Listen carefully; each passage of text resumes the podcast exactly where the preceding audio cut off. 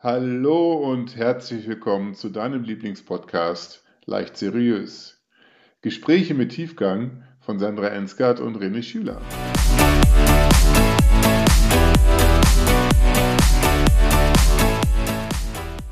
Hallo, so schön, dass du eingeschaltet hast. Hier in diesem ganz aktuellen neuen Podcast Leicht Seriös, den ich, Sandra Ensgard, zusammen mit René Schüler ins Leben gerufen habe.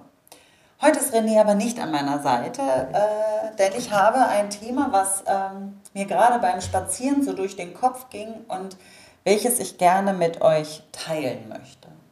Es geht um das Thema Kommunikation. Und das ist jetzt erstmal, boah, ich finde so ein großes Wort, wo ich glaube, ganz viele unterschiedlichste Dinge drunter verstehen.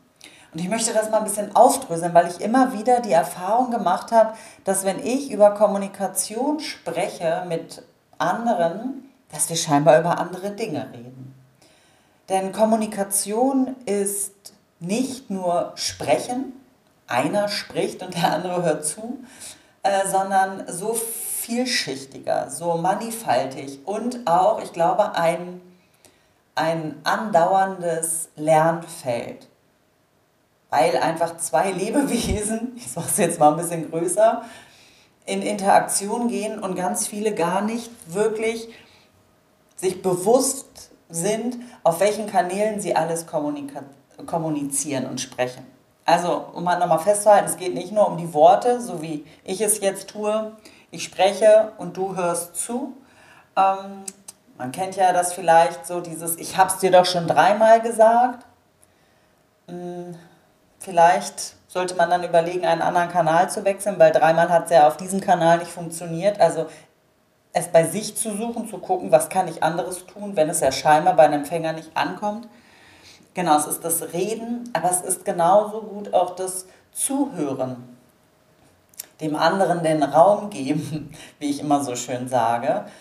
Und nicht nur in seinen Gedanken festhängen beim Ich spreche gerade nicht, ähm, und auf, die nächste, auf den nächsten Moment warten, bis ich reingrätschen kann in das Gespräch, damit ich meine Worte loswerde, sondern wirklich mal ganz bewusst zuzuhören, was der andere denn zu sagen hat. Und Fragen zu stellen. Und auch da bemerke ich immer wieder, dass wenn ich darüber spreche, und das ist ja so ein Lieblingsthema von mir, weil ich das so unglaublich wichtig finde, Fragen stellen, zuzuhören, dass wir da unterschiedlichste Interpretationen haben. Eine Frage ist ein Satz, der mit einem Fragezeichen aufhört. Also Beispiel, Sandra, ich glaube, dir geht es nicht gut.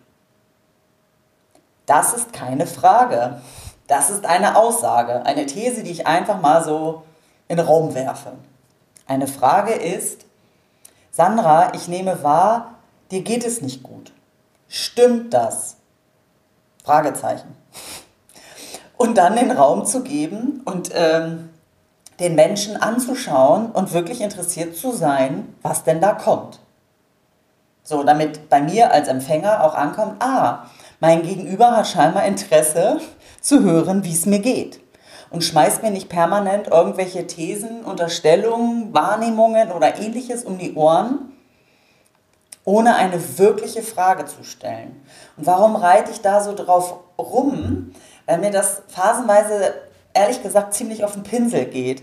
Gerade bei Menschen, die tatsächlich auch in, aus meiner Branche kommen, ausgebildet sind in Kommunikation, eigentlich in der Theorie es wissen und es auch so lehren und mit mir darüber sprechen, dass das so ist. Da reden wir dann halt auch über Sachen wie oder wie ähm, Gesprächsanteile. Dass das, wenn dann, beim, also je nachdem, welches Gespräch geführt wird, im Gleichgewicht sein sollte. Also Gesprächsanteil 50-50. Oder wenn ich wirklich, ähm, wenn ich das Gespräch leite, ich möchte von dem anderen mehr erfahren, dann sollte mein Gesprächsanteil ein wesentlich geringerer sein, um wirklich zuzuhören und zu verstehen, was mein Gegenüber mir sagen möchte, braucht, um eine Beziehung herzustellen. Und dann wirklich auch gute Fragen zu stellen. Also ich finde, ein wirklich, für mich ein wirklich gutes Gespräch ist, wenn man mir wirklich gute Fragen stellt und mir auch das Gefühl gibt, derjenige ist bei mir. Und da sind wir tatsächlich jetzt auch schon beim Nonverbalen. Nonverbal bedeutet, was ich sage, wenn ich nichts sage, also wenn ich nicht spreche. Das ist sicherlich das Gesicht, die Mimik, das ist aber auch ähm, Körperhaltung, das ist ähm, eine innere Haltung.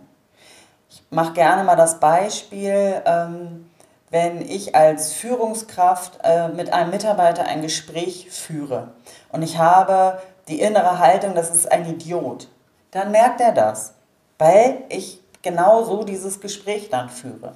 Es wird schwierig, ähm, das nicht zu transportieren und derjenige weiß das auch. Wenn nicht bewusst, dann auf jeden Fall unbewusst. Und da dann sich auch immer wieder klar zu sein, wir können nicht nicht kommunizieren. Das ist keine leere Phrase. Das ist nicht nur einfach ein Spruch. Ich denke, jeder kennt diesen Moment. Man kommt in einen Raum mit anderen Menschen und denkt, oh, hier ist irgendwie ähm, sch schlechte Stimmung. Das spüren wir. So, oder Tonalität das ist doch was, also man, je nachdem, mit welcher Haltung ich dann auch das meine, in meine Stimme lege, mit dieses, wie geht's dir denn? Wie geht's dir denn? Ist ein Unterschied, obwohl die Wörter dieselben sind. Also es ist, Kommunikation ist sehr viel mehr. Ach so, und ich glaube, ich habe vorhin ein Thema aufgemacht, welches ich nicht zu Ende gebracht habe, nämlich wenn ich mich mit Menschen unterhalte, die darin auch ausgebildet sind und sagen, ja klar, der andere braucht den höheren Gesprächsanteil, Fragen stellen, la la la. Und ich merke dann aber in Gesprächen mit mir, dass das nicht der Fall ist, dass sehr viel geredet wird und wenig gefragt wird, dass der Gesprächsanteil bei meinem Gegenüber überdurchschnittlich ist. Und da rede ich dann eher so von gefühlt 80 Prozent plus das heißt ja nicht, dass das nie der Fall sein darf. Das passiert und das ist auch okay. Wenn das aber permanent passiert, dann glaube ich nicht mehr an den Zufall oder tagesformabhängig oder ähnliches. Und dann merke ich, dass ich leicht innerlich angepisst bin, weil das ist dann Walk Your Talk. Also immer etwas lehren, was ich dann selber nicht auf die Straße kriege, das, ähm, da habe ich dann irgendwann, da bin ich dann irgendwann müde. Ähm, auch diese, diese Personen, die dann halt so viel sprechen. Ich weiß nicht, wie es dir dabei geht, wenn du ein, mit jemandem in eine Unterhaltung gehst und dieser Mensch hat 80, 90 Prozent Gesprächsanteil. Wie geht es dir danach? Empfindest du das als wirklich gehaltvolles, gutes Gespräch? Also bei mir tatsächlich eher selten ähm, wenn ich von Augenhöhe spreche, sondern ich fühle mich dann immer eher so überfahren, vollgeschüttet und äh, wenn dann womöglich dann noch äh, danach äh, die Rückmeldung kommt, boah, das müssen wir unbedingt wiederholen, mm, nee. Äh, für dieses Gespräch stehe ich dann tatsächlich nicht mehr zur Verfügung. Und bitte nicht falsch verstehen, das bedeutet nicht, dass ich da perfekt bin oder dass ich immer Perfektion bei dem anderen äh, erwarte.